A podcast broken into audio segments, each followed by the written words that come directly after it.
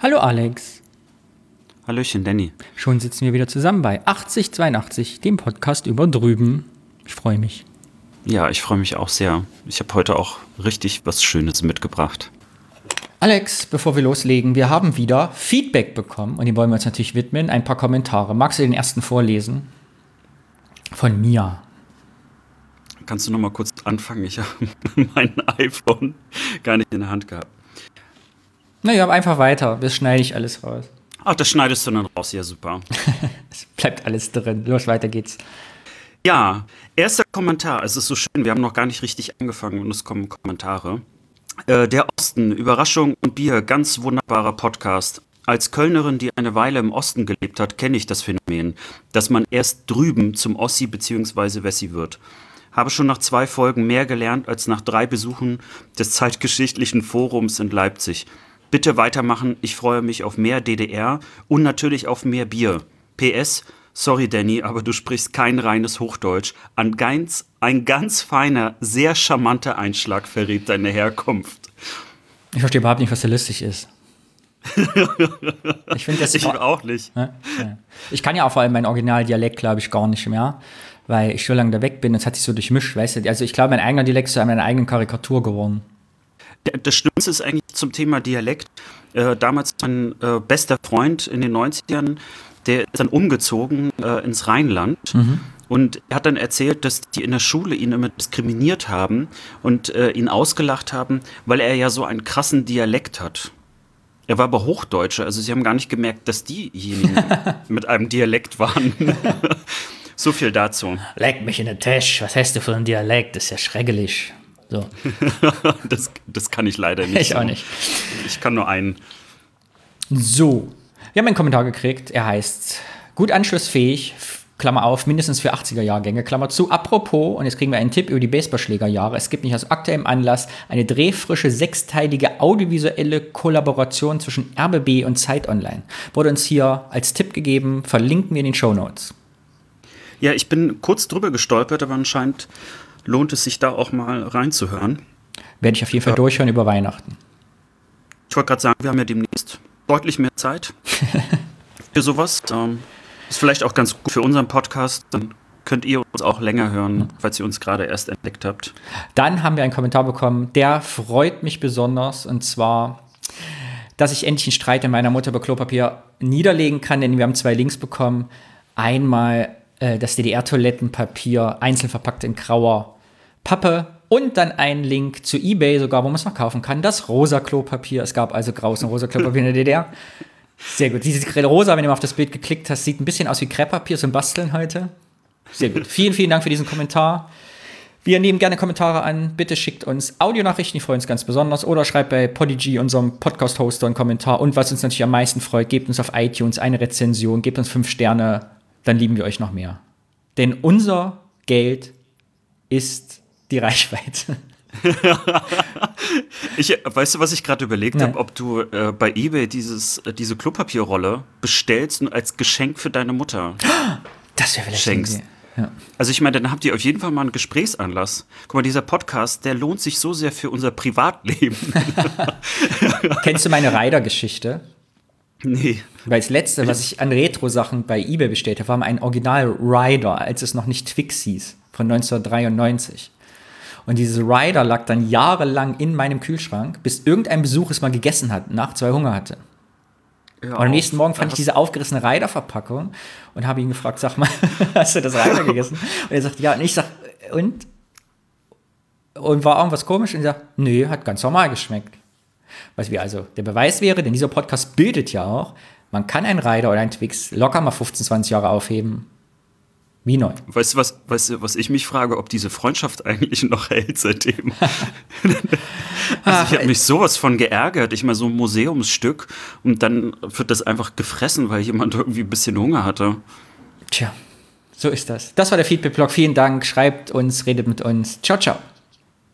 Ich bin gespannt, denn du bist dran, uns ein Wort mitzubringen, zu dem wir dann frei assoziieren und unsere Erfahrungen austauschen. Ich weiß nicht, welches Wort du mitgebracht hast. Du hast dich weise getan ist, auszusuchen. Deshalb bin ich aufgeregt.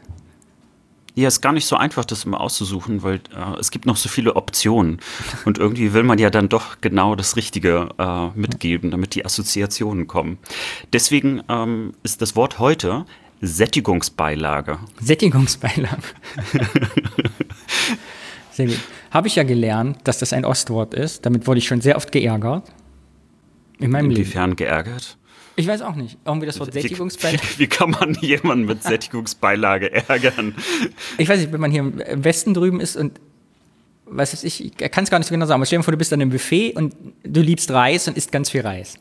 So, dann kommt jemand, setzt sich dir an den Tisch und sagt, na, hast du dich wieder für die Sättigungsbeilagen entschieden? Sowas. Weil die wissen, dass das ein Ostwort ist und wenn man viel Kartoffeln nimmt oder so, dann ärgert man die Leute einen damit. Oder mhm. machen lustige Sprüche. Aber gibt es eigentlich überhaupt einen Hintergrund zu diesem Wort? Ich habe es nämlich natürlich nicht recherchiert, weil es ja nur das Wort ist, das man mitbringen soll. Ich glaube, am Ende ist es, denke ich, ein Fachbegriff aus der Küchensprache, oder? Also es geht was, also eine Komponente, die dazu beiträgt, in der Ernährungspyramide die Kohlenhydrate zu liefern, die satt machen. Würde ich jetzt sagen. Mhm. Apropos äh, Sättigungsbeilage, mhm. bist du eigentlich ein guter Koch? Ja, finde ich schon. Außer mein Freund, der findet das natürlich nicht. Doch, manchmal schon, aber der ist ja selber Koch vom Beruf. Und demzufolge ist es immer etwas schwierig, wenn wir zusammen kochen. Weil er natürlich immer sagt, ich mache es fachlich alles falsch. Aber ich denke, ich habe gut von ihm gelernt und mir vieles abgeschaut. Ich finde ja. Wo hast du denn Kochen gelernt? Zu Hause. Oder wie? Zu Hause? Ja, ich habe immer meinem Freund auf die Finger geguckt, was der so macht und wagte mich dann vor. Und es gibt so ja so lustige Kochbücher, die so Leute, die Köche, Koch gelernt haben, dann zu Hause haben. Der kleine Koch heißt das. Das ist das Ausbildungsruf des Kochs. Und da kann man dann immer alles nachschlagen, wie die Fachbegriffe heißen, was man machen muss. Wie man Teige und Masse macht, wie man Soßen zubereitet, wie man Fleisch zubereitet, was Sättigungsbeilagen sind. Ja. Bis kannst du kochen? Hm. Naja, ich koche viel zu selten, als dass ich mir ein Urteil darüber erlauben könnte. Ähm, es gibt Leute, wenn ich denn mal gekocht habe und die auch dabei sein können, dass ich auf jeden Fall sehr langsam bin in der Zubereitung. Slow aber Food. Äh, ja, Slow Food, aber nicht mit Absicht, sondern äh, weil ich einfach keine Übung darin habe. Ähm, aber die dann trotzdem sagen, ja, also das schmeckt in irgendeiner Form. Wahrscheinlich, äh, weil ich so viele Kochsendungen gesehen habe und Dokumentationen über Essenszubereitung, äh, sind bei mir irgendwie Dinge hängen geblieben. Also ich wundere mich manchmal, warum ich äh, bestimmte Zubereitungsarten mache, weil die nicht von meiner Mutter oder meiner Oma stammen. Die habe ich irgendwie immer mal so abgeguckt. Ich wusste gar nicht, dass du Fernsehen guckst. Warum hast du denn Sättigungsbeilage mitgebracht? Was ist denn deine Verbindung mit diesem Wort? Mm, also in der Tat ist so Sättigungsbeilage auch irgendwie so, so ein Ostbegriff, habe ich dann irgendwann mal gelernt. Und äh, es wurde gerne mal so, so ein Witz eher darüber gemacht so aller, ja, äh, wir hatten nicht genug Essen oder mhm. wir würden ja hungern oder so. Äh, jetzt, wo ich das gerade anspreche, äh, fällt mir einfach so eine Geschichte ein, die war, glaube ich, so 1990 oder so, so kurz vor der richtigen Wende, aber so in dieser Wendezeit. Und äh, da gab es noch so eine Jugendsendung, die hieß 1199. Und da hatten sie Schüler aus Frankfurt-Oder und Frankfurt am Main interviewt um so ein bisschen so diesen Ost-West-Blickwinkel äh, irgendwie zu interviewen, was mhm. die einen über die anderen denken. Und dann hatten die Schüler aus Frankfurt am Main äh, eben zu, zu DDR oder dem Osten gefragt und dann kamen wirklich so Aussagen, ja, also äh, die haben ja damals ja äh, ganz wenig Essen gehabt und die haben ja gehungert und äh, die wissen nicht mal, was ein Toast ist. Und ich habe dann so am Fernsehen gesessen ist mir auch wirklich bis heute noch hängen geblieben. Mhm. Ich, ich war richtig entsetzt, also was für Klischees äh, die Leute da im Kopf hatten. Allein schon irgendwie, die wissen ja nicht mal, was ein Toast ist. Und ich habe irgendwie so, ich erinnere mich, wie ich in die Küche hingeguckt habe, ganz automatisch auf meinen Toaster geguckt hatte. Weil natürlich Toasten total normal war. Aber mhm. dieses Klischee einfach, wir, wir hätten irgendwie nichts zu essen gehabt, das ist mir wirklich nur hängen geblieben, als ob wir da irgendwie auf dem Feld oder so äh, irgendwie gelebt hätten. Ja. Aber äh, was mich mal interessieren würde, weil ich gemerkt habe, dass das äh, sich von ähm, Kindheit zu Kindheit ein bisschen unterscheidet. Mhm. Seid ihr häufiger in Gaststätten essen gewesen?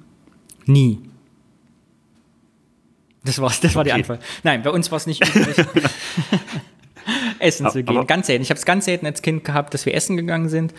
Ich weiß, dass ich, als noch DDR war, ich mit meinem Vater ab und zu mal in der Betriebsgaststätte, da der hat doch, war doch Lehrer in so einem Kalibergbau, der bei uns im Küffhäuser, und da gab es dann halt Kantine. Da war ich ein, zwei Mal mit ihm. Äh, daran erinnere ich mich. Und ansonsten war das für mich als Kind immer ein großes Abenteuer. Ich weiß, dass wir meinen Bruder mal in Leipzig besucht haben. Da waren wir beim, wie man damals sagte, Chinesen. Das war so eine der ersten Restauranterfahrungen für mich. Und nee, aber mit meinen Eltern so, das war überhaupt nicht üblich. Haben wir nie gemacht. Also war, wenn man, in, wenn man irgendwo hingefahren ist und war nicht rechtzeitig zu Hause, weil die Autofahrt lange rückwärts, dann vielleicht. Aber sonst, zu Kindheit und Jugendtagen überhaupt nicht. Und äh, Schulessen? Ja, in der Schule gab es Essen bis zur Wende. Danach gab es bei uns keine Küche mehr. Wir hatten dann nach der Wende so einen Automaten in der Schule. Hattet ihr auch so einen Einen Schulautomaten? Automaten? Ihr nicht? Es gab dann Nee. so einen, wo der Imperialismus zugeschlagen hat und dann gab es dann noch so einen Süßigkeiten- und Kaffeeautomaten bei uns in der in dieser Plattenbauschule, von der ich ja schon erzählt habe. Und da konnte man sich für zwei Mark immer einen Kaffee ziehen oder einen Snickers, einen Bounty, einen Rider, hieß es damals noch, hieß er noch nicht Twix. Oder schon wieder nicht, wer weiß. Mm, Genau, und da gab es keine Schulküche mehr. Das weiß ich, die wurde dann abgeschafft, nach, kurz nach der Wende. Bei euch gab es noch eine Schulkantine? Ne, wir hatten also erstmal die ersten vier Klassen, also das war ja noch dann äh, vor der Wende. Da gab es natürlich Kantinenessen und da musste ich auch immer hin. Ich mochte das eigentlich gar nicht so. Ich mochte aber auch die ganze Atmosphäre nicht. Das war immer so laut. Es war wirklich eine richtig große Schulkantine.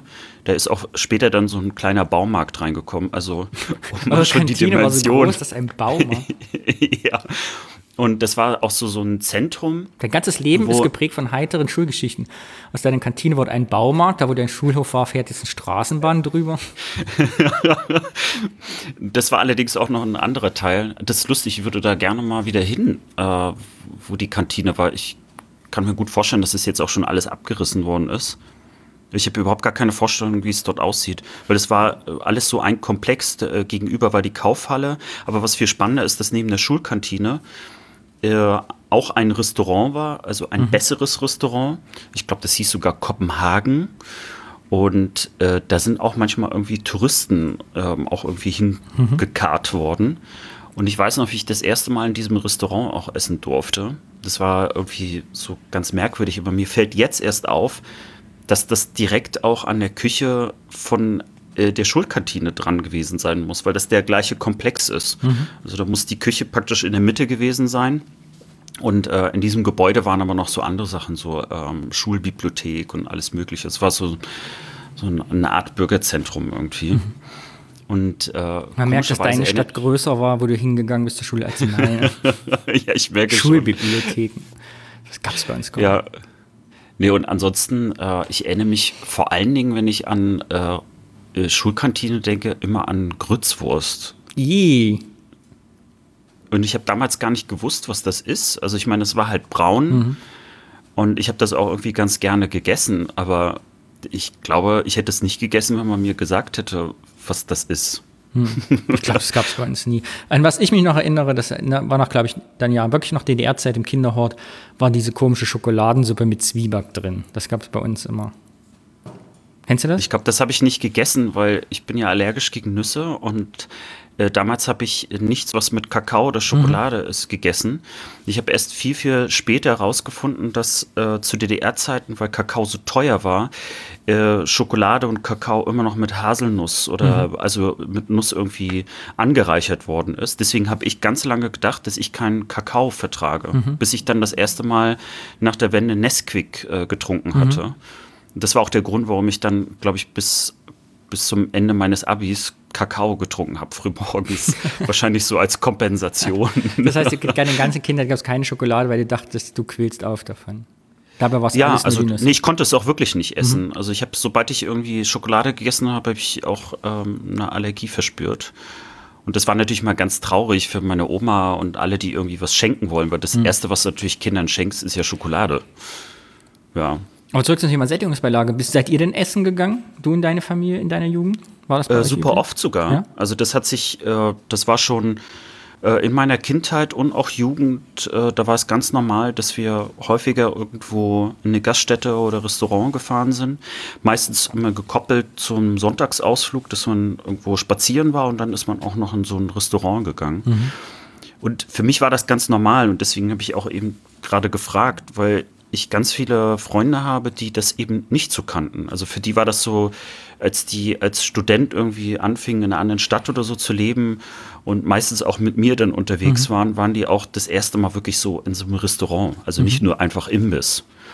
Und dadurch war das für viele auch so gar nicht mal alltäglich, dass man dann eben mit Messer und Gabel isst und dass dort ein Weinglas steht und noch ein Wasserglas und also für viele war mhm. das immer so so heiti teiti und irgendwie ganz viel. Aber ich wurde relativ früh schon damit so erzogen. Ich weiß gar nicht warum. Also äh, ich würde jetzt nicht sagen, dass meine Eltern faul waren, beziehungsweise, naja, eigentlich mein Vater hat nie gekocht. also wenn, äh, eigentlich immer nur meine Mutter. Ja, mein Vater konnte, glaube ich, gerade mal so eine Ravioli-Dose aufmachen und äh, aufwärmen. Das war nicht so seine große Stärke. Ah ja, das ja. sind wir sehr verschieden aufgewachsen, genau. Aber ich weiß nicht, bist du Einzelkind?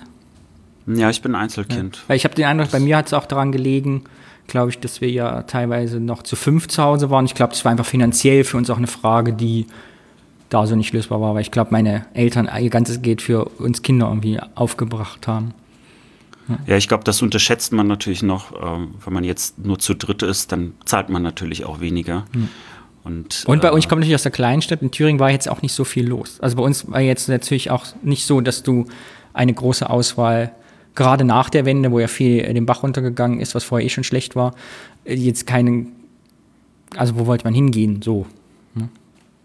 Ja, das war nach der Wende ist wirklich ganz viel irgendwie kaputt gegangen. Und da waren aber auch noch einige so Gaststätten übrig geblieben, die, äh, die sahen auch noch aus wie zu DDR-Zeiten.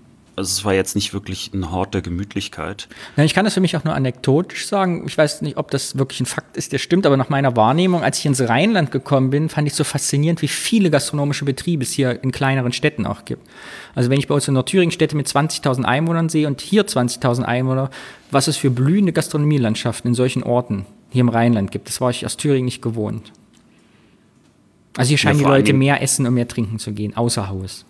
Ist so meine Wahrnehmung. Ja, erstmal erstmal das und äh, dann gibt es ja wirklich noch so Gebiete, die ich äh, kennengelernt habe, wo auch ganz viele äh, so äh, Michelin-Sterne-Restaurants sind, die mhm. sich ja fast schon irgendwie äh, fast ein eigenes Michelin-Sterne-Dorf da aufbauen, so als Netzwerk. Mhm.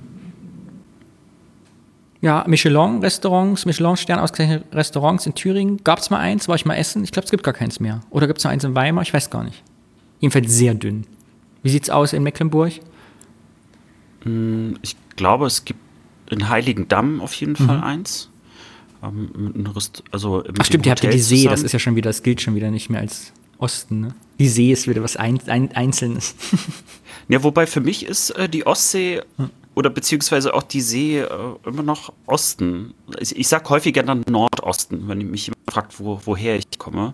Weil wenn ich Norden sage, dann denken die meisten immer an Schleswig-Holstein oder Niedersachsen. Mhm. Und da wird es auch nicht akzeptiert. Also wenn ich sage, ich komme aus dem Norden, dann wird immer gesagt, nee, das ist nicht der Norden. Ach echt? Deswegen sage ich Nordosten, ja. Mhm. So, viel, so viel dazu. Obwohl der NDR das sicherlich anders sieht.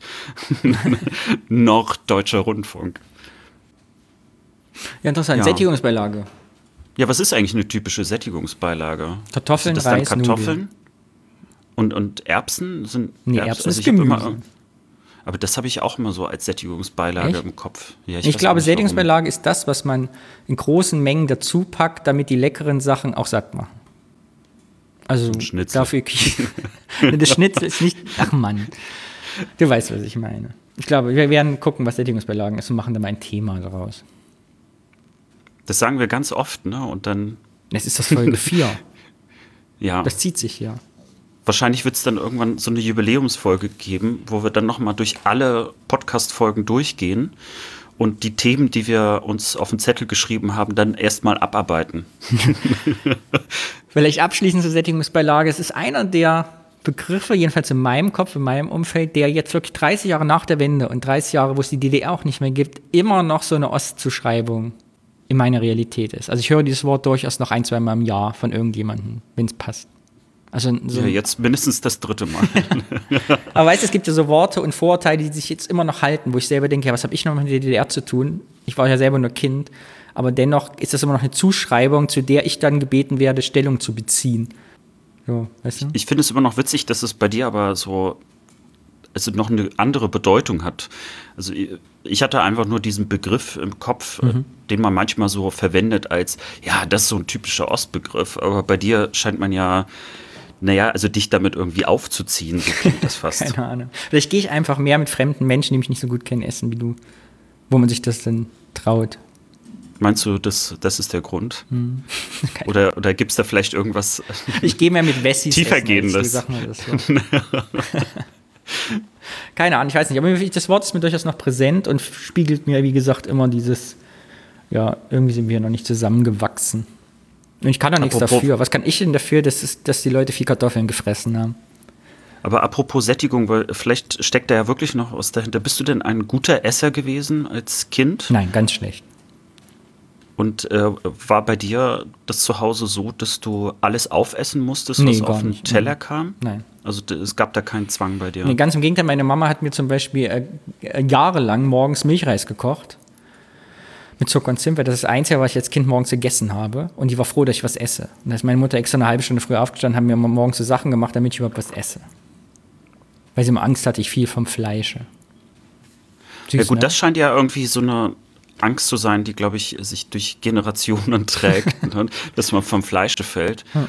Da hattest du aber ein bisschen Glück, weil bei mir war es genau umgekehrt. Mhm. Also, und, also man hatte mich immer dazu genötigt, äh, es aufzuessen. Auch die Grützwurst? Äh, ne, bei der Grützwurst war ja nie ein Problem da, aber zu Hause hätte es sowas nicht gegeben. Aber ich musste alles aufessen. Und der Deal war dann, dass man vielleicht weniger auf den Teller rauf macht, mhm aber auch meine Oma und meine Mutter, die hatten immer Angst, dass ich also viel zu dünn bin mhm. und ja heute dass ich nicht genügend esse. Dankeschön. und äh, das war teilweise so schlimm, dass man mich hat auch zwei Stunden lang mhm. vorm Teller sitzen lassen. Mhm. Und ich habe dann das so in meinen Backen gehortet. Also ich mhm. sah dann eben auch aus wie so ein Hamster, weil ich konnte es gar nicht mehr runterschlucken. Also ich mhm. hatte im wahrsten Sinne des Wortes den Hals voll. Mhm. Und äh, man hatte da selten Gnade mit mir. Und ich weiß auch nicht, ob das wirklich geholfen hat, weil heute höre ich auf zu essen, wenn ich auch nicht mehr essen möchte. Und ich mhm. glaube, das ist ein bisschen gesünder, als das irgendwie reingezwungen zu bekommen. Also ich bin bestimmt kein Typ gewesen, der mehr Sättigungsbeilagen brauchte. Mhm. Hat sich das, hat sich deine schlimme Kindheitserfahrung dann bis heute ausgewirkt? Also isst du heute weniger oder hast du das Gefühl, du verzichtest auf Sättigungsbeilagen, damit Machst du dir kleine Teller? Also ich glaube, dass Oder mein Essensverhalten, also mein Essensverhalten ist, glaube ich, ziemlich gesund. Mhm. Äh, und lustigerweise, je älter ich wurde, desto mehr habe ich auch Sachen gegessen, die ich als Kind nicht gegessen hätte. Meine Eltern waren immer totunglücklich. Wir leben an der See mhm. und ich esse keinen Fisch. Ich habe einfach keinen Fisch gemacht. Mhm. Wobei ich das nie wegen des Geschmacks nicht mochte, sondern ich mochte die Gräten nicht. Und irgendwie haben ja Leute manchmal so diese, dieses Talent, äh, irgendwie Gräten essen zu können, so diese ganz feinen mhm. und haben damit gar kein Problem. Und ich habe, also bei mir hat das immer gleich im Hals so gekitzelt, ganz schrecklich. Deswegen wollte ich nie Fisch essen. Und äh, dann bin ich nach Köln gezogen, also dort, wo Fisch jetzt nicht unbedingt so naja, also naheliegend ist, schon gar nicht aus dem Rhein. und dann äh, fing ich an, so Fischfilets zu essen. Mhm. Und mittlerweile bin ich ein ganz großer Fischfan. Sehr gut. Ja. Ich mache auch mal ich glaub, Fisch. Wir, hast du jetzt Appetit bekommen? Ja. mm. Ich glaube, jetzt sind wir satt von den Sättigungsbeilagen. ich habe keine Lust mehr. Ja, was ist deine Lieblingssättigungsbeilage? Na, ich muss zugeben, ich als MacPommer äh, mag natürlich auch Kartoffeln. Mhm. Also ich bin eine richtige Kartoffel. ja, vor allen Dingen, weil in Mecklenburg-Vorpommern auch ähm, Kartoffelsorten existieren, die es hier so im Rheinland gar nicht gibt. Mhm. Also mir war das immer gar nicht klar, dass es auch je nach Bundesland unterschiedliche Kartoffelsorten gibt, die auch äh, präferiert werden und in den Supermarkt reingeworfen werden. Und äh, da gibt es auch eine äh, Kartoffelsorte, die ist irgendwann äh, wieder hervorgezaubert worden. Ich, die gab es, glaube ich, früher mal und ist dann wieder hochgezüchtet worden. Die Geschichte kenne ich nicht ganz, aber die heißt Venezia. Äh, und äh, das ist so eine leckere Kartoffelsorte. Total lecker. Venezia. Und, Verlinken wir den also, Show das sind, also das sind so auch Kartoffeln, die man einfach so essen kann. Ein bisschen Butter ran und fertig. Aber schon gekocht. Ich liebe das. Äh, gekocht natürlich, ja. Also roh darf man die ja, glaube ich, auch gar nicht essen. Ne? Ich glaube, das ist eine urbane Legende. Ich glaube, man kann Kartoffeln auch roh essen. Ich glaube, nur Ja, grüne Kartoffeln soll man nicht essen. Ich glaube, das ist Blausäure Ja. oder sowas drin. Ja. Na gut, aber ich glaube, es schmeckt auch nicht. Also von daher wäre das jetzt auch nicht, was man freiwillig unbedingt machen würde. Soll ich jetzt auch noch mal fragen, was deine Lieblingssättigungsbeilage ist? Reis. Ich liebe Reis. Soll ich mal auf einer einsamen Insel gestrandet sein, ich könnte die ganze Nacht nur Reis essen. Alle Sorten. Das überra überrascht mich jetzt gerade so ein bisschen, aber ich hätte dich jetzt total als so klassisch Kartoffel Ja? auch Ah, verortet. Reis. Ja. Hm. Also nur um das hier klarzustellen für unsere Hörerinnen und Hörer, ich habe nichts gegen Reis. ich, ich liebe Reis auch, aber Was ist deine Lieblingsreissorte? Also, oder Basmati. Basmati? Mhm. Sehr gut. Also vor zehn Jahren hätte man damit noch irgendwie, glaube ich, was, äh, wie soll ich sagen, äh, hätte man noch positiv damit auffallen können. Oh wow, äh, er kennt eine Reissorte, die nicht Uncle Ben's ist. Und äh, jetzt glaube ich, wenn man Basmati-Reis sagt, dann ist man schon irgendwie unten durch. So nach dem Motto, ja, oh, ich bin ja kein perfekt Reis kochen. Solltest du jemals äh, Bedürfnis nach Reis haben, ich werde den perfekt zubereiten. Wahnsinn. Na gut, jetzt hast du auf jeden Fall bewiesen, dass du gut kochen kannst. Reiskocher. äh, so Die eine beste, Behauptung. Äh, ich werde es überall proklamieren, wo ich in der Welt bin. Kauft euch einen Reiskocher. Denn Reiskocher Ich- macht perfekten Reis. Ich habe äh, letzte Woche erst einen Reiskochertest äh, bei Spiegel Und? gelesen. Oder im Spiegel. Ich wollte sagen bei Spiegel Online, aber man darf ja gar nicht mehr Spiegel Online sagen. Es ist ja jetzt nur noch Spiegel. Ist alles eins. Ja, äh, ja, was soll ich sagen? Es hat mich irgendwie daran erinnert, dass ich mal einen Reiskocher für jemanden gekauft habe als Geschenk Mhm. und dieser Reiskocher nach 15 Jahren immer noch nicht verschenkt ist. Der steht bei dir rum.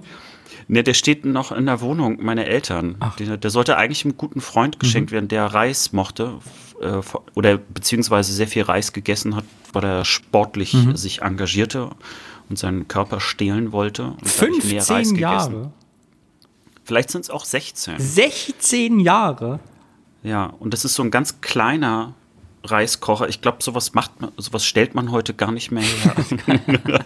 also bei Spiegel sahen die einfach riesengroß aus, wie so kleine Kleinwagen, so ein Smart. Ach, smart große Reiskocher. Ja, äh, ich mache mal einen Edit-Marker, denn es führt zu nichts mehr. wir schneiden einfach gar nicht, wir lassen das einfach durchlaufen. Vielen Dank, Alex, dass du uns das Thema Sättigungsbeilage mitgebracht hast und wir uns austauschen konnten über unsere Erfahrung mit diesem Begriff. Bin so gespannt, ob die unsere Hörerinnen und Hörer auch was mit Sättigungsbeilage zu tun haben. Falls ja, schreibt uns einen Kommentar oder sprecht uns eine Audionachricht auf allen Kanälen. Ich bin gespannt. Vor allen Dingen, ob jemand eine Lieblingskartoffelsorte hat. Das würde ich ja gerne mal wissen. Damit sind wir schon bei Rubrik 2 und die heißt wie immer das Thema. Einer von uns bringt ein Thema mit, über das wir sprechen und der andere weiß nicht, welches Thema kommt. Und ich bin dran, ein Thema mitzubringen und das heißt, Alex, Ich Es bin ist- gespannt. zeitgenössisch, denn es ist wieder in aller Munde, es ist wichtig und es heißt Impfen. Ich rede mit dir über das Thema Impfen. Ah, tolles Thema.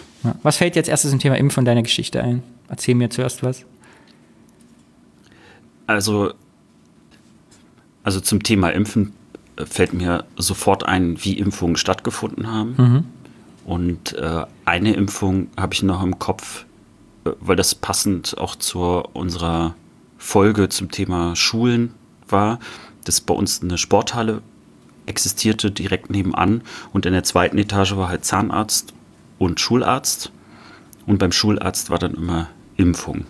Das war dann so, dass man dort äh, in der Reihe stand und dann hat man Impfung bekommen. Und ich erinnere mich, dass es nicht nur immer eine Spritze gewesen ist, sondern es gab auch mal eine Impfung, wo man dann äh, so, so eine Schluckimpfung hatte mit so einem Würfelzucker. Und da habe ich mich noch richtig gefreut, weil ich dachte, oh, Würfelzucker. Es hat aber trotzdem nicht gut geschmeckt in meiner Erinnerung. Ja, ansonsten Äh, vielleicht noch eine zweite Assoziation. Es gab ja diese Sozialversicherungshefte. Äh, mhm. Oder also diese kleinen, so, so, die sehen aus wie Pässe, mhm. so in Rot, wo man äh, alle Impfungen immer eingetragen bekommen hat. Das habe ich auch immer noch, den SV-Ausweis. Kennen vielleicht noch einige. Fand ich eigentlich immer eine gute Idee, äh, weil dort ja nicht nur die Impfungen drin äh, standen, sondern auch noch äh, gerade am Anfang so im Säuglingsalter, wie viel Kilo man gewogen hat. Also diese üblichen äh, Kilo-Geschichten und dann auch nochmal, äh, welche Krankheiten, Kinderkrankheiten man hatte. Und das war dann alles so im Heftchen. Das konnte man dann immer gleich dem Arzt mitbringen, wie so eine kleine Patientenakte. Mhm. Ja, das meine ersten Assoziationen zur Impfung. Mal abgesehen davon, dass ich auch äh, ganz viele Meinungen zur Impfung habe. Du hast viele gespannt, Meinungen zur Impfung, sehr interessant. Darüber kommen wir gleich.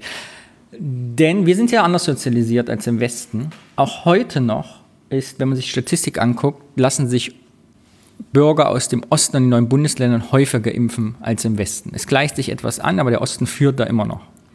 Und das kann man sagen, ist geschichtlich, hat geschichtliche Gründe, denn anders als hier, und wie es ja gerade auch wieder Thema ist in der Politik und in den Medien, gab es in der DDR eine Impfpflicht. Eine gesetzliche, von einem Staat herausgegebene Pflicht an den wichtigsten Impfungen teilzunehmen. Wusstest du das, Alex, schon? Das wusste ich natürlich. ja, weil äh, äh, man ja nicht drumherum kam und vor allen Dingen in den letzten Jahren sehr viel über Impfungen diskutiert worden ist und natürlich dann Impfpflicht mhm. ein Thema ist, über das ja auch gesprochen worden ist, gut oder nicht gut und äh, die DDR äh, sehr häufig dazu mhm. auch erwähnt worden ist. Spannend finde ich aber, dass sich das bis heute noch durchträgt nach 30 Jahren, dass es also einen statistischen äh, Unterschied gibt. Mhm der sich anscheinend historisch begründen lässt. Seit den 50er Jahren hat man nämlich schon die Impfpflicht eingeführt gegen Pocken, Kinderlähmung, Diphtherie, Tetanus, Tuberkulose, Keuchhusten. Und später in den 70er und 80ern kamen dazu Masern und die Empfehlung zur Grippeimpfung. Ja. Äh, du bist wie die letzte Generation, die keine Pockenimpfung mehr gekriegt hat. Du hast auch keine mehr, ne? Diese Pockennarbe am Oberarm? Nee, die habe ich nicht. Ich auch nicht. Und wir, ja, mir konnte man damals auch nicht so richtig erklären, was das eigentlich für eine Impfung ist. Weil ich habe natürlich schon als Kind total früh gefragt. Mhm. Ne, so äh, bei meinem Vater oder meiner Mutter konnte man ja auch diese Pockennarbe sehen. Mhm. Und ich habe damals einfach nicht verstanden, was Pocken sind. Mhm. Also man hat mir versucht, das irgendwie auch zu erklären, aber es ist ja keine Krankheit mehr gewesen, die irgendwie präsent war. Also die Impfung war ja präsenter als die Krankheit. Genau. Mm, es, also die DDR hat tatsächlich die Pocken ausgerottet und daher wurde ab 1980, also ab 82 wurde die Impfpflicht für Pocken abgeschafft, aber de facto ab 1980 schon gar nicht mehr geimpft. Deshalb sind wir quasi die erste Generation, die nicht mehr als DDR-Bürger zu erkennen ist aufgrund ihrer. wir sind narbenfrei. Wir sind narbenfrei, genau. Jungfräuliche Oberarme. genau, und diese Impfpflicht der DDR war auch sehr erfolgreich. Also viele es gab, gab wohl so einen Satz, der geprägt hat mit, äh, der letzte Sieg des Sozialismus war irgendwie die Impfung. Und dass zum Beispiel 1960 gab es noch im Westen viele Polio-Epidemien. Da war im, im Osten quasi in der DDR das schon gar kein Thema mehr, weil die meisten durch die Zwangsimpfung äh, seit 58 gab es keine Kinderlähmungsfälle mehr in der DDR. Also man hatte das viel früher im Griff. Und ähnlich war es auch mit den Masern. Die hat man irgendwie viel früher im Griff gehabt. Das ist ja heute auch wieder ein Thema, weil ja Masern irgendwie in Deutschland die Impfquote mittlerweile nicht mehr ausreicht, um eine Herdenimmunität herzustellen. Das heißt, die Leute sind so impfmüde geworden, dass Masern noch ein Problem sind, obwohl die WHO sie ja längst schon ausgerottet haben hätte wollen. Also, soweit ich mhm. mich erinnere, das habe ich jetzt nicht schriftlich, aber wollte ja die WHO eigentlich schon 2019 die Masern weltweit im Griff haben, hat es aber nicht geschafft, weil die ganze Welt so impfmüde ist. Ich habe in meiner Erinnerung auch äh, gelesen, dass Masern auch in der DDR tatsächlich ausgerottet waren mhm. und es im Endeffekt also wieder zurückgekehrt ist, mhm. also durch die Wende. Aber ähm, kann natürlich auch sein, dass es falsch ist, aber das war zumindest nochmal in meiner Erinnerung, dass es weg war. Mhm. Genau, was es im Osten auch gab, und jetzt kommen wir zu deiner Geschichte, wie du geimpft worden bist als Kind, war, dass natürlich auch im Osten eine Impfmüdigkeit eintrat. Also viele Schutzimpfungen musste man auffrischen, alle zehn Jahre oder zur zweiten Nachimpfung kommen. Und das war natürlich für viele Leute, wie es heute auch ist, ist man zu faul, dahin zu gehen. Man lässt Termine verstreichen. Äh, der Mann, von dem ich gleich erzähle, von dem die Infos hier alle stammen, äh, berichtet auch in seinen Forschungen, dass viele Leute sich auch krank schreiben ließen, dann, äh, bevor sie zu einem Impftermin gehen mussten, einfach weil sie keinen Bock hatten, hinzugehen oder impfskeptisch waren oder eben Termine einfach verstreichen ließen oder sich nie wieder gemeldet haben oder ihr Heftchen nicht mitgebracht haben. Und das führte nämlich später dazu, dass in den 60ern die DDR sich überlegen musste, ja, was machen wir jetzt eigentlich? Also ihr, der Mann, der Herr Malte Thiessen, von dem erzähle ich gleich noch was, ein Forscher, der zum Thema geforscht hatte äh, in seinen Zahlen, dass im Osten und vor allem im Nordosten, also in Rostock, da kommt ja deine Stadt zu tragen, äh, die Impfquote teilweise bei unter 50 Prozent lag wow. in den 60ern. Daraufhin gab es dann eben eine große staatliche Kampagne, die eben dazu auch führte, die Kinder im Prinzip direkt wegzucachen, da wo es geht. Dann hat man also diese Impfpflicht in Schulen durchgesetzt, in Ferienlagern, auf Ausflügen und in Betrieben, also auf die Erwachsenen, hat man so Kampagnen gemacht, um in Firmen und Betrieben zu impfen. Und das führte eben dann wieder dazu, zu einer großen Durchimpfung der Bevölkerung und wirklich großen Erfolgen in der Verdrängung von infektiösen Krankheiten. Genau. Was, was hältst du denn von der Impfpflicht? das erzählen wir gleich. So, so, kann man natürlich auch eine Reichweite steigern, genau. indem man so ein, so ein heikles Thema direkt schon mal aufwirft. Genau, und das ist die Geschichte, die er heute erzählt wird. Ich weiß von meinen Eltern, mir.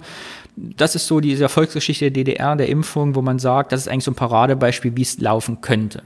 Zwei Sachen muss man allerdings noch ergänzen. Und zwar endete die Volks-, diese Erfolgsgeschichte eigentlich in den 80ern weil die DDR es nicht geschafft hat, die neuen Kombi-Impfstoffe auch gegen neu auftretende Krankheiten, Hepatitis, HPV und gerade die Kombination von modernen Impfungen herzustellen. Also man ist da immer mehr dem Westen hinterhergerückt. Und was ich auch ganz interessant war, hat Herr Thiessen geschrieben in seinem Artikel, dass äh, die Materialien noch mal schlechter wurden. Also die Rohstoffe waren äh, von schlechterer Qualität und dass teilweise sogar die Gummis, mit denen die äh, Impfstoffe transportiert waren, aufgrund niedriger Qualität so porös waren, dass im Prinzip ganze Chargen von Impfstoffen auch entsorgt werden mussten und nicht die Wirkung hatten, die sie eigentlich hätten haben sollen. Also das, die DDR fiel da immer mehr ab, in den 80ern bis den 90ern und konnte da eben auch nicht mehr mithalten bis zum Ende der DDR. Genau, und der zweite Punkt, den man natürlich nicht vergessen darf, ist, dass die Impfpflicht natürlich politisiert war also der Sozialismus war wohl eben Solidarität auch dem anderen gegenüber, also mit der Impf, das mit der Impfbereitschaft, Impfpflicht hat man gezeigt, dass jeder für den anderen sorgt und der Sozialismus Teil der Lösung auch von Krankheiten ist. Das war natürlich hochpolitisch aufgeladen, die Rechtfertigung der Impfpflicht. Es ging nicht nur um Gesundheitsvorsorge, sondern eben auch um politische Bildung. Genau, diese Informationen, die ich vorgelesen habe, hoffentlich alle auch einigermaßen richtig wiedergegeben haben, sind von Malte Thiessen. Der hat geforscht und einen Artikel ausgegeben, Vorsorge als Ordnung des Sozialen, Impfen in der Bundesrepublik und der DDR. Ist erschienen in Zeithistorische Forschung und Studies in Contemporary History. Es gibt eine Online-Ausgabe, die verlinken wir hier und Auszüge aus diesem Artikel in den Show Notes. Gibt es nämlich frei im Internet zu lesen. Ja, da steht spannend. ganz viel drin, was ich jetzt alles nicht vorlesen wollte, weil es so theoretisch ist. Aber quintessenz spannend finde ich, dass eben die Ossis sich heute auch noch mehr impfen lassen als die Wessis, einfach aus der Erfahrung, keine Ahnung, wo die Gründe da liegen. Und dass es aber nach der Wende auch eingebrochen ist mit Ende der Impfpflicht. Und nie wieder auch die Werte vorher erreicht hat. Na gut, ich meine, eine Impfpflicht sorgt ja eben dafür, dass man geimpft wird. Mhm. Und äh, dadurch hast du natürlich einfach nicht mehr die Freiwilligkeit, weil durch eine Freiwilligkeit glaube ich auch, dass ähm, so eine Impfquote irgendwie weit über 90 Prozent oder so einfach gar nicht erreichbar ist. Mhm. Auch nicht durch Prävention? Und, Meinst du nicht, durch Präventionskampagnen und Aufklärung könnte man eine Impfbereitschaft erhöhen? Hm, ich glaube, wenn es so noch, wo, bei Kindern oder so, glaube ich, ist das noch am ehesten möglich, äh, weil Eltern ganz anders noch zu erreichen sind, wenn es um so schutzbedürftige äh, Menschen geht ich glaube, da kann man ganz gut äh, auch in einem persönlichen Gespräch mit dem Arzt äh, auch und flankierend natürlich durch Kampagnen äh, die Leute dazu äh, also überzeugen. Ich wollte gerade überreden mhm. sagen, aber erstmal überzeugen und eben damit auch ein Vertrauen aufbauen. Mm, aber dann gerade, wenn, wenn du jetzt äh, das auch angesprochen hast mit diesen Auffrischungen, äh, dass man dann als Erwachsener vielleicht noch irgendwie mit, mit 30, 40, 50 noch Auffrischung braucht, dass es dort, äh, glaube ich, eine Phase gibt, wo Menschen nicht so gut erreichbar sind mit solchen Geschichten. Mhm. Und dann, äh, was ich natürlich in den letzten Jahren immer mehr auch mitbekomme, es gibt natürlich auch viel mehr Impfungen. Manche Impfungen gelten ja als, naja, sagen wir nicht so wichtig wie jetzt sowas wie gegen Kinderlähmung oder mhm. so. Und das äh, können wir uns ja gar nicht mehr vorstellen. Äh, ich habe letztens einen Artikel nochmal gelesen, wie das in den 50ern zum Teil noch war.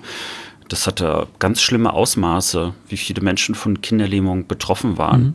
Und dass das, ähm, dass ganz viele Menschen nicht mehr darunter leiden müssen, ist ein Riesenverdienst.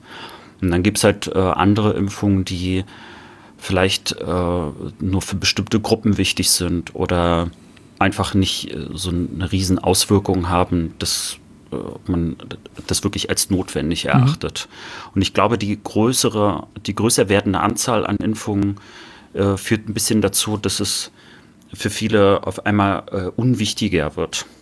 Mhm. Und ich kann mir auch gut vorstellen, dass wir aktuell in einer Art Luxussituation sind, natürlich Covid-19 jetzt ausgenommen, äh, dass wir hier im Westen viele Krankheiten, schlimme Krankheiten einfach gar nicht mehr erlebt haben und kennen. Nicht mal mehr aus Erzählungen. Mhm. Also ich habe jetzt, äh, also in, in, meiner Erinnerung äh, gab es keine Erzählung zum Thema Kinderlähmung oder was Masern oder sonst wie auslösen könnten. Man, man hat nur noch von der Impfung gesprochen, nicht mehr von der Krankheit. Mhm. Ja, bei mir ist es auch so.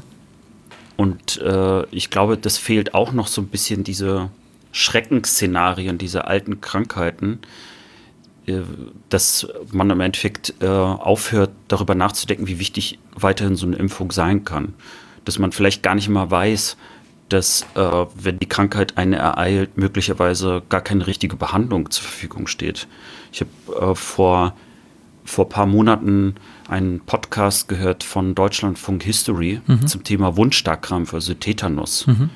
Was für eine furchtbare Krankheit. Mhm. Und äh, wenn du die jetzt bekommen würdest, dann äh, würde sie höchstwahrscheinlich auch mit dem Tod enden und in einem richtig schrecklichen Tod. Mhm. Also niemand sollte so eine Krankheit jemals haben. Mir wurde eben auch erzählt, also was für ein Verdienst das war, als diese Impfung auftauchte und man äh, das verhindern konnte. Weil das heißt ja Wunschkrampf, weil man sich also immer mehr verkrampft, also mhm. nicht, sich gar nicht mehr bewegen kann. Es gibt dann auch das sogenannte Teufelsgesicht, also weil dein äh, Gesicht sich so verkrampft, dass es aussieht, als ob du wie äh, äh, also so lächelst, mhm. aber als ob der Teufel eben lächelt, so wurde mhm. das dann auch mal beschrieben. Und du verkrampfst mehr und mehr, dass sogar äh, deine Knochen dadurch brechen können, weil die mhm. Muskeln also so stark verkrampfen. Und äh, wenn ich das mit einer Spritze verhindern kann, dann gibt es für mich dann mhm. eine ziemlich klare Aussage. Aber viele haben Gott sei Dank das natürlich nie erleben müssen oder nie davon gehört, was das eigentlich mhm. bedeutet. Aber eben genau das ist der Punkt. Ne? Wenn ich jetzt äh, eine Tetanusspritze bekomme, wenn man dann mal fragen würde, weißt du eigentlich, was Tetanus ist? Also was wäre es, wenn du diese Spritze nicht bekämst und äh, diese Krankheit kriegen könntest, die ja weiterhin da ist, dann würden, glaube ich, viele erstmal so zucken und sagen, mhm. äh, keine Ahnung. Zu deiner Frage, ich bin auch gegen eine Impfpflicht, weil ich denke, dass äh, das kein richtiger Weg ist, Leute zu verpflichten, äh, über ihre Gesundheit bestimmen zu lassen in dem Sinne, weil es, glaube ich, nicht nötig ist, wenn man das Geld einfach für Präventionskampagnen ausgeben würde. Ich habe äh, in der Vorbereitung hierzu gibt es so ein Dossier vom RKI, das kann ich auch mal verlinken in den Show Notes, zum Thema, äh, wie wird Gesundheitsvorsorge in Deutschland angenommen. Und da steht unter anderem drin, dass bei Erhebungen rausgekommen ist, dass etwa ein Drittel aller Hebammen, die also mit Schwangeren und Leuten, die gerade geboren werden, direkten Kontakt haben, Impfskeptiker sind oder zu, nicht zur Impfung raten würden. Also fast ein Drittel von Hebammen. Und da frage ich mich natürlich, ob man da nicht ansetzen müsste, präventionistisch oder vielleicht auch bei jedem Hausarztbesuch, dass der Hausarzt einfach eine Kampagne fahren kann und die Hausärztin zu fragen, sind sie geimpft und möchten sie sich impfen lassen, dass man eben diese Impfmüdigkeit vielleicht überwinden kann, sagt, wenn ich eh schon mal hier bin, dann mache ich das, ob sowas nicht auch zielführend ist. Weil mein Eindruck ähnlich ist wie deiner.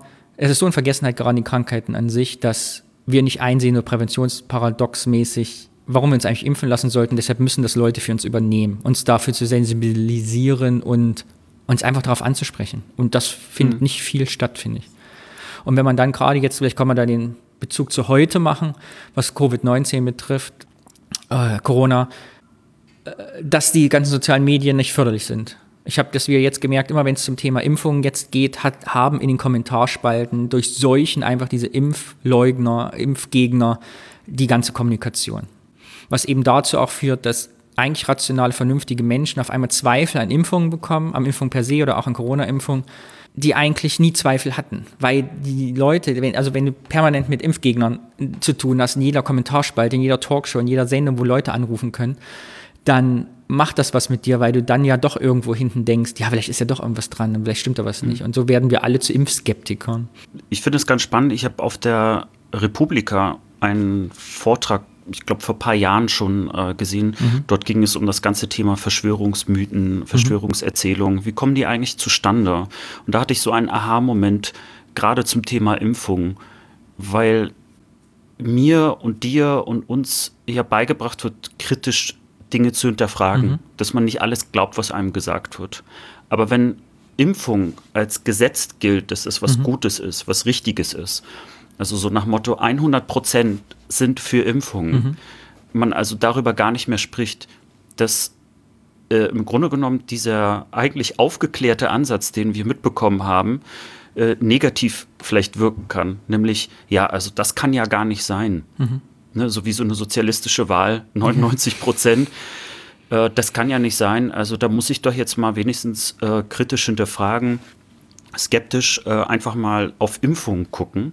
Und dann kommt genau dieser Effekt, den du beschreibst, mit den sozialen Netzwerken, aber auch einfach äh, den, den Zugangsmöglichkeiten, äh, die wir durch das World Wide Web auch bekommen haben. Ich google und sage Impfung kritisch oder oder Impfung gesund oder Impfung richtig. Also, mhm. Oder dass ich einfach eine Frage stelle, äh, wo ich noch gar nicht skeptisch bin, sondern einfach nur mich informieren möchte. Vielleicht, weil ich auch ähm, genau so erzogen worden bin. Und dann trittst du natürlich zuerst auf Seiten, die eben Impfungen nicht befürworten, sondern genau diese Skepsis aufnehmen, mhm. äh, sich äh, natürlich damit auch immer mehr auseinandersetzen, auch optimiert worden sind irgendwann darauf, dass diese Seiten eben oben stehen, wenn ich äh, mich über Impfung informiere. Und jetzt natürlich auch nochmal ein interessanter Effekt eingetreten ist. Ich glaube, als die äh, sogenannten Impfskeptiker, äh, was ja meistens Impfgegner sind, äh, im großen Stile auftraten und also wirklich sich schon organisieren, ist es so, dass es gab auf einmal Impfgegner, aber ich hatte irgendwie den Eindruck, es gab gar keine Impfbefürworter, mhm. weil es brauchte gar keine Impfbefürworter, platt mhm. gesagt. Denn das war der Status quo, das war gesetzt, mhm. Impfung ist gut und äh, gesund. Und ich muss zugeben, ich war eine Zeit lang auch für eine Impfpflicht. Mhm. Ich fand die Idee aus dem Osten gut, weil mich hat einfach die Statistik überzeugt. Ne? Menschen haben keine Krankheiten mhm. mehr gehabt, eben durch diese Impfpflicht. Aber in den letzten Jahren bin ich eben auch genau auf die Spur gekommen, die du gerade beschrieben hast, dass in, in einer freien Gesellschaft, wie wir sie auch weiter ausgestalten wollen und weiter erhalten wollen, müssen wir lernen, auch eine Art von gesellschaftlicher Aufklärung äh, zu betreiben, die eben von solchen Pflichten äh, vom Staat weg, äh, äh also kompensiert, nenne ich es jetzt mal so. Also dass wir den Staat als solches nicht brauchen, um äh, eine, eine äh, Pflicht in dieser Form ausüben zu müssen. Ich glaube aber trotzdem daran, dass es punktuell, was hier jetzt auch passiert, manchmal vielleicht auch notwendig ist, aber eben nicht so in der gesamten Breite. Also dass man möglicherweise bei bestimmten Berufsgruppen oder bei bestimmten ähm, Orten, wo äh, das Risiko deutlich größer ist, also die Abwägung notwendig ist äh, von einer Impfpflicht und, und ähm, äh, freien Handelns, dass dann vielleicht solche Pflichten doch noch eingeführt werden können und sollten. Aber wenn du mich jetzt fragen würdest, brauchen wir eine Impfpflicht zum Beispiel für Covid-19, dann bin ich auf jeden Fall dagegen, weil ich erstens sehe, dass die Befragungen grundsätzlich sagen, es gibt immer noch, also es gibt eine große Mehrheit, die würde sich impfen lassen und wäre mhm. auch überzeugt. Und ich glaube, dass man mit einer guten Aufklärung es auch schaffen würde. Wichtig aber dabei ist, dass das Vertrauen natürlich nicht zerstört wird. Mhm. Also dass äh, zum Beispiel wissenschaftliche Ergebnisse auch geteilt werden. Und da bin ich schon ein bisschen kritischer in letzter Zeit gewesen, dass also Pressemitteilungen äh, einen größeren Wert hatten als wissenschaftliche Studien. Wenn man jetzt eben so äh, die letzten Veröffentlichungen zu den ersten Impfstoffen gehört hat, ne, wo sich dann mhm. gefühlt die Prozentzahlen in der Wirkung immer mehr äh, überstiegen, äh, ne, die auch so nah an sozialistischen Ergebnissen sind, glaube ich, wird das eher eine Skepsis fördern, die auch in so einer Phase sicherlich sogar noch angebracht ist. Und äh, das trägt nicht dazu bei, das Vertrauen aufzubauen. Ich glaube, da muss man auch aufpassen. Mhm. Bei, einer Impfpflicht, bei einer Impfpflicht musst du, glaube ich, nicht so um Vertrauen werben. Und das ist, glaube ich, auch der, das, was du auch angesprochen hast mit, mit den ganzen äh, Negativeffekten, die man dann auch hatte, dass eben äh, das zu stark dann politisiert und äh, ideologisch dann eingefärbt ist. Also so nach Motto, ja, weil die Pflicht da ist, brauche ich ja dann eigentlich gar nicht mehr darum werben, dass es gut ist. Alex, ähm, weißt du, wie viele verpflichtende Impfungen ein 18-Jähriger oder eine 18-Jährige in der DDR hatte? Gegen wie viele Sachen er sich impfen oder sie sich impfen lassen musste? Ich müsste raten. Hat man. Weiß ich natürlich nicht. 20. Und das ist schon eine stattliche Zahl. Da können wir fragen, ist das wirklich staatlich verpflichtend, sich gegen diese alle impfen zu lassen? Aber ich habe vorhin zufällig NTV geguckt, als Markus Söder gesprochen hat zu die, äh, die Bayern-Einschränkung. Danach äh, kamen so kurze Stats und da hieß es, laut Umfragen wollen sich 60 Prozent der Leute gegen Corona impfen lassen, 40 Prozent erstmal nicht. Jetzt gibt es in diesem Dossier vom RKI, von dem ich eben schon gesprochen habe, die machen auch mal so Erhebungen, wer ist eigentlich Impfgegner? Und die schwanken die Zahlen so zwischen 2 und 3 und 4 und 5 und 3 und 5 Prozent, also maximal 3 bis 4 Prozent beschreiben sich wohl wirklich als Impfgegner. Die sagen, ich lasse mich impfen und äh, empfinde das dann nicht als sinnvoll. Da ist ja die Frage, wie kriegen wir jetzt die anderen 38, 37, 38 Prozent dazu, ihre Entscheidung nochmal zu überdenken. Und das wird die große Aufgabe, denke ich, der Präventionskampagne im nächsten Jahr sein. Spannend wird natürlich, ich sage sehr oft spannend, merke ich gerade, aber vielleicht ist ja die Sendung auch spannend. Was ich glaube, wenn die Entscheidung erstmal wirklich da ist, noch ist sie ja nicht da, mhm. das sind ja alles sehr virtuelle Befragungen, dann äh, wird sich das vielleicht auch nochmal verändern. Also auch vielleicht zum Positiven, dass man dann äh, merkt, okay, um mich herum sind Menschen, die äh, sich impfen lassen. Man wird man wird darüber reden, aber in einer realen Form. Also nicht, was wäre, wenn, sondern hast du dich schon impfen lassen? Und das wird nochmal bei Leuten auch was auslösen. Mhm. Aber ich kann mir gut vorstellen, dass es da so Art unterschiedliche Wellen geben wird. Und äh, jede dieser Wellen äh, äh, kann dazu beitragen, das Vertrauen aufzubauen oder es ähm, natürlich auch zu, nein, nicht zu zerstören, aber auf jeden Fall äh, zu rütteln äh, daran. Und äh, das sind, glaube ich, ganz, ganz sensible Momente. Und ich glaube, dass man da auch äh, gut aufpassen muss. Und vielleicht nochmal zum Abschluss dieses Themas einen sozialistischen Kampfbegriff zu benutzen, das Kollektiv. vielleicht äh, trägt das ja im Osten dazu bei, dass doch noch mehr geimpft wird als im Westen. Und vielleicht ist der Kollektivgedanke ja auch die Frage für Corona, denn wie zum Beispiel das Beispiel, was du hattest mit Tetanus, ist ja keine ansteckende Krankheit. Covid-19 ist das schon was bedeutet, ich schütze mit der Impfung nicht nur mich, sondern auch andere. Und ja, was nochmal ein ganz, ganz anderer Aspekt ist, was Impfpflicht oder Impfverantwortung und Impfbereitschaft angeht, finde ich. Das ist ein guter Punkt, gerade weil wir ja schon in den letzten Monaten sehr häufig die Diskussion hatten, um diese Art von äh, gemeinschaftlichen Verhaltens, also dass ich auf andere achte und nicht nur auf mich. Und und hier kommt ja so ein bisschen eine andere Ebene vielleicht rein. Ich meine, manche fanden das ja schon äh, anstrengend, eine Mund-Nase-Maske zu tragen, um vielleicht andere zu schützen. Äh, aber das war ja noch kein wirklicher, also es ist gar kein Eingriff in den Körper. Man legt da im Prinzip nur was auf Mund und Nase drauf. Aber bei einer Impfung ist es so, dass, glaube ich, schon für viele im Kopf sein wird, hm, ist denn das genug getestet worden? Ähm, was lasse ich da in meinen Körper hinein? Mhm. Was macht das mit mir? Und dann ist es ja schon ein Eingriff in den Körper, wo man für sich selber abwägen wird, äh, den Schutz für sich selbst und den Schutz für andere. Von daher wird das sicherlich nochmal eine gesellschaftliche Debatte werden im nächsten Jahr. Da müssen wir uns, glaube ich, nichts vormachen. Ja. So, genau. Ich bin auf jeden Fall Impfbefürworter und halte dagegen. Gegen die Impfskeptiker, die die Kommentarspalten fluten. Geht mir genauso. Aber ein tolles Thema. Ich habe gerade gemerkt, dass das bei mir auch ganz viel ausgelöst hat. Danke, dass du das mitgebracht hast. So, Danny, jetzt kommen wir zu meiner Lieblingsrubrik. Und die Zu der heißt? flüssigen. Das ist die Bierrubrik. Ich habe ein Bier mitgebracht. Und äh, wie wir das immer machen, es geht natürlich gar nicht mal so um das Bier. Äh, dafür gibt es ja genügend andere Podcasts, sondern wir nutzen das Bier immer als Möglichkeit, über den Ort zu sprechen, aus dem das Bier kommt. Es ist natürlich ein ostdeutsches Bier. Sag mir, wie es heißt Und und ich errate das Bundesland. Und das Bier selber heißt Feierabendbier. So wie du es gesagt hast, muss es thüringisch sein. Ähm, nee, Okay. es ist tatsächlich aus Sachsen. Ah, sehr gut. Feierabendbier. Ja, und äh, es kommt aus Zwönitz. Zwönitz noch nie gehört.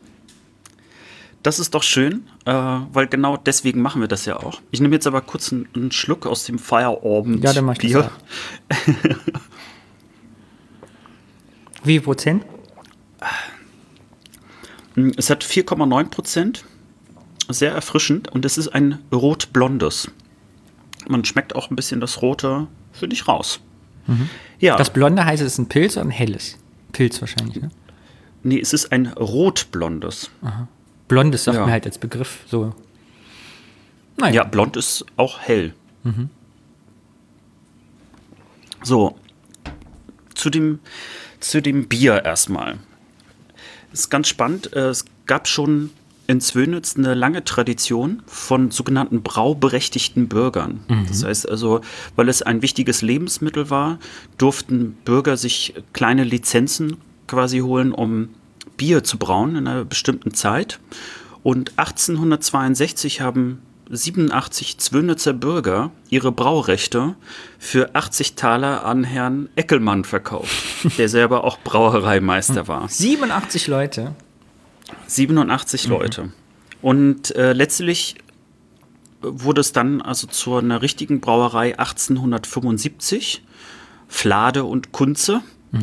Und äh, die haben bis 1922 dort Bier gebraut. In der Felsenkeller-Brauerei. Und dann gab es ganz lange Zeit kein Bier mehr aus Zwönitz. Das ist aber traurig. Das ist traurig, aber die gute Nachricht, seit 1997 äh, gibt es wieder Zwönitzer Bier. Es gibt sogar einige Sorten. Und äh, jede Woche äh, werden dort 10 bis 20 Hektoliter Bier gebraut. Ist also eine relativ kleine Menge, ist jetzt keine Massenbrauerei. Und dort gibt es dann äh, eben so, ein Brau äh, so eine Gaststätte oder wie die auch sagen, Brauerei Gasthof. Und äh, dort kann man dann eben auch das Bier kaufen. Ich habe es natürlich im Internet bestellt, weil ich noch nicht in Zwönitz war. Aber nach der Recherche über Zwönitz ähm, finde ich, sollte man dort mal hinfahren, denn ich finde, es ist ein ziemlich schöner und toller Ort, der so viel Geschichte hat, wie ich es mir kaum vorgestellt hätte, weil ich hatte von Zwönitz natürlich auch noch nichts gehört. Aber fangen wir doch erstmal an, wie viele Einwohner hat Zwönitz? Was glaubst du denn? Ich glaube.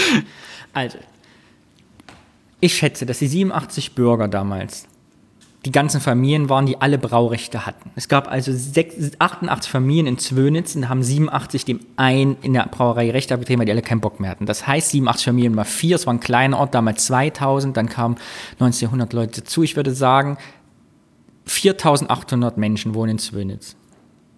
Gut, mal drei. Ah. Ich finde aber die Rechnung gar nicht so schlecht, weil äh, Zwönitz natürlich auch Eingemeindungen Mhm. hatte über die Zeit hinweg. So ist vielleicht deine Rechnung gar nicht so schlecht.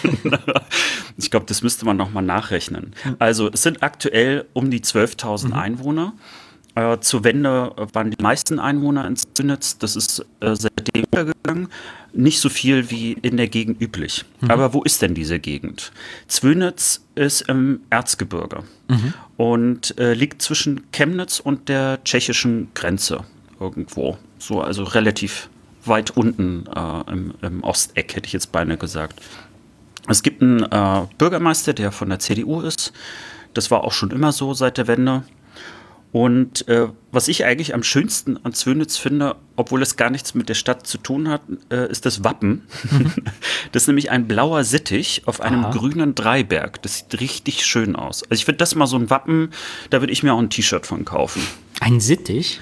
Ach. Ein Sittich, ein blauer Sittich, ja. Und äh, das wurde wohl auch in der Gegend häufiger schon so als Siegel verwendet. Ähm, ich glaube, da gibt es noch eine ganz eigene Geschichte dazu. Aber es ist auf jeden Fall ein schönes Wappen. Ja, ansonsten, was ist denn Zwönitz? Zwönitz wurde von slawischen Sorben noch nicht gegründet, aber dort haben sich sozusagen äh, die slawischen Sorben angesiedelt und der Name kommt wahrscheinlich von dem altsorbischen Zwonica. Es gibt auch noch andere Aussprech- oder Sprechweisen und übersetzt heißt es so viel wie Tönen und Tosen, nämlich weil dort ein Bach durchgeht und anscheinend ist der Bach an manchen Stellen so laut, dass man dann daraus den Namen mhm. Zwönitz gemacht hat. Äh, aber erst Ende des 12. Jahrhunderts fand dann wirklich so die Besiedlung dort statt und äh, 1300 hat dann Zwönitz das Stadtrecht bekommen und 1545 das sogenannte Marktrecht. Äh, schon relativ früh hat es dort Bergbau gegeben, äh, nämlich schon vor dem 15. Jahrhundert. Und äh, das war meistens Eisenerz und deswegen hatte auch äh, Zwönitz äh, ja, also den Namen Bergstadt bekommen, beziehungsweise ein Bergstadtrecht. Da gab es dann irgendwie steuerliche Privilegien dazu. Insgesamt kann ich nur sagen, es lohnt sich, mal allein nur in den Wikipedia-Eintrag von Zwöne zu gucken, weil, also entweder war dort jemand sehr fleißig und hat sich mit dieser Geschichte auseinandergesetzt, äh, oder Zwönitz ist wirklich eine Stadt von sehr vielen ähm, Geschichtsetappen. Mhm. Es war also wirklich ein richtig langer Ritt was dort eigentlich passiert ist. Unter anderem fand ich spannend die sogenannte Leipziger Teilung. Das war äh, äh, ja, ich bin ja kein Historiker, aber im Grunde genommen wurde Sachsen aufgeteilt äh, aus Familiengründen. Das wären die anderen 87 Zwönitzer. ja, und das führte dann dazu, dass äh, Niederzwönitz und Zwönitz äh, im Grunde genommen geteilt worden ist. Mhm. Das heißt, also da ging dann praktisch eine Sachsenteilung mitten äh, durch den Ort. Ja, also hatte auch dazu geführt, dass dort teilweise unterschiedliche äh, religiöse Ausprägungen waren, obwohl das also alles immer noch ein kleiner Ort ist, wenn man so will. Ja, und dann 1875 ist dort auch eine wichtige Bahnstrecke äh, gebaut worden. Also unter anderem konnte man dann von Chemnitz nach Zwönitz, eben weil im Erzgebirge ganz viel äh, im Bergbau oder generell Industrie war, ist auch relativ früh dann eben dort auch eine Bahn gebaut worden. Mhm. Was ich nochmal schön und spannend finde, also nicht schön das Ereignis als solches, sondern äh, du hattest mich ja so ein bisschen inspiriert äh, bei Köstritz, äh, sich auch mhm. mal über die etwas aktuellere Geschichte äh, zu beschäftigen. Und äh, da tauchte der Name Gerta Uhlich auf. Gerta Uhlich ist eine Frau, die Ende April 45, also als der Zweite Weltkrieg praktisch schon zu Ende war, aber noch nicht offiziell, weigerte sie sich äh, aus einem Lazarett, das dort äh, zeitweise gebaut worden ist, die weißen Fahnen zu entfernen, mhm. weil sie eben der Meinung war, dass dieser Krieg eben zu Ende ist und es sich nicht mehr lohnt, also dort dafür zu kämpfen. Mhm. Und äh, es gab aber genügend noch Fanatiker, die äh, sie dafür dann leider auch noch bestraft haben. Und äh, die SS hat sie dann in der Nähe von Zwönitz umgebracht. Mhm. Für sie ist aber ein äh, Denkmal aufgestellt worden, sodass man also die Stelle, wo sie umgebracht worden ist, äh, sich mit der Geschichte auseinandersetzen kann. Schüler pflegen auch dieses Grabmal oder Denkmal. Und äh, die gute Nachricht aber zumindest, dass diejenigen, die sie umgebracht haben, aber verurteilt worden sind. Das heißt also, die sind nicht davongekommen. Ja, was gibt es noch zu Zwöne zu sagen? Äh, 2015 gab es eine Bürgermeisterwahl und das war die erste Bürgermeisterwahl seit 1990, äh, als dass es mehr als einen Kandidaten gab. Mhm, echt? Also drei Kandidaten sind dann angetreten. Mhm. Und äh, trotzdem hat aber die, die CDU an der Stelle gewonnen. Mhm. Die Wahlbeteiligung ist übrigens dadurch nicht höher gewesen. Mhm. Äh, sie ist sogar noch mal ein Stück weit niedriger gewesen, obwohl es eben also mehr Auswahl gab. Jetzt, wo wir eine Wahl ja. haben, gehe ich nicht mehr hin. Ja, wobei, also die Prozentzahlen unterschieden sich mhm. jetzt nicht gravierend. Also es, es, wirkte relativ stabil. Das waren nur die 87 Zwirnitzer, die ihre Bierrechte verkauft haben vor 400 Jahren. Die haben gesagt, ich gehe jetzt nicht mehr. genau. Ähm, dann natürlich ein bisschen, was zum Erzgebirge auch dazu gehört. Es gibt natürlich eine riesige Weihnachtspyramide auf dem Marktplatz, über drei Etagen hoch. Mhm. Ach. Äh, und dazu gibt es wohl noch eine kleine Anekdote von 1969, den sogenannten Engelsstreit.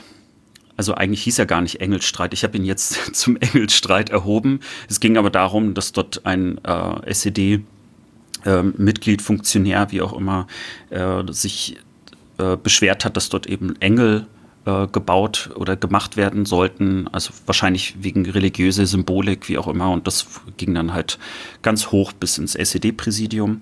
Und äh, es gibt ja manchmal so äh, kleine Anekdoten zu solchen Städten. Zwönitz ist die Stadt, die in Deutschland auf dem letzten Platz der Städteliste ist. Das heißt, wenn man sich alle Städte anguckt, mhm. ist das die letzte Stadt im Alphabet. Ach. Es gibt also keine Stadt mehr, die unter Zwönitz steht. Toll.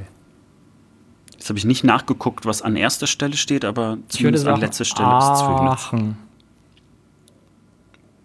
Stimmt, weil sonst müsste es ja noch eine Stadt geben, die drei A's hat. Um Oder Aben wie Aben. Vielleicht gibt es eine Stadt, die heißt Aben. Oder Ach. Naja. Ah ja, spannend. Hast du noch was oder war es das zu Zwönen? Ich habe jetzt schon Lust ich, hinzufahren. Ja, also man muss wirklich sagen, es sieht total schön aus. Es gibt ganz tolle Gebäude, die auch in äh, Filmen mhm. häufiger auch mal auftauchen. Und äh, da gab es auch ein, äh, ja, also so ein Gesundheitsbad, hätte ich jetzt beinahe gesagt. Also, wie nennt man das nochmal, wenn Leute irgendwie. Ähm, Kur? Kurbad, ja, so ähnlich ist, mhm. glaube ich, nochmal ein anderer Begriff, Heilbad. aber Heilbad, ja. das war's. Nicht zu verwechseln mit dem Heilbutt, das in Rostocker Themen. ja, und äh, es lohnt sich, glaube ich, wirklich dorthin zu fahren. Auch wenn äh, Fremdenverkehr, wie es so schön gesagt wird, oder Tourismus relativ neu ist, historisch gesehen, für diesen Ort. Aber es lohnt sich auf jeden Fall, dort mal ein, zwei Tage zu verbringen und äh, sicherlich dort das eine oder andere Bier auch mal zu trinken. Und äh, wenn wir es jemals schaffen sollten, mal so eine Biertour zu machen durch mhm. den Osten, würde ich fast vorschlagen, dass wir mit Z beginnen. Auf jeden Fall.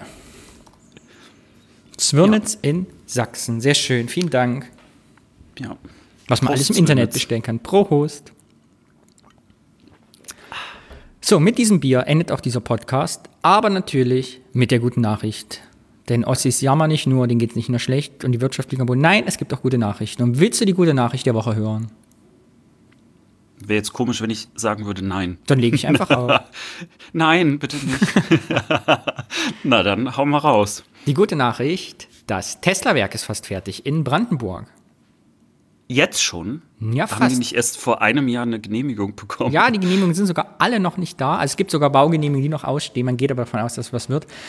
Elon Musk hat ja auf Deutsch getwittert letztens. Hast du es gelesen? Nein. Elon Musk hat einen Tweet verfasst, in dem er schrieb, Moment, bitte arbeiten Sie bei Tesla Giga in Berlin. Es wird super Spaß machen. Wow, das klingt wirklich wie Google Translate. Aber ich glaube, er hat damit die beste Stellenanzeige gemacht, denn ich glaube, es haben 28 Milliarden Menschen retweetet. Aber warum ist das eine gute Nachricht? Denn man geht davon aus, dass Brandenburg nächstes Jahr im Frühjahr, die wollen ja das Model Y, glaube ich, da bauen, 12.000 Arbeitsplätze direkt schaffen will. Das aber alles eben nicht nur Niedriglohn-Sektorarbeitsplätze sind, sondern auch in gut bezahlten Bereichen und der Jetzt habe ich seinen Namen vergessen. Ah. Ich mache einfach einen, da merkt kein Mensch.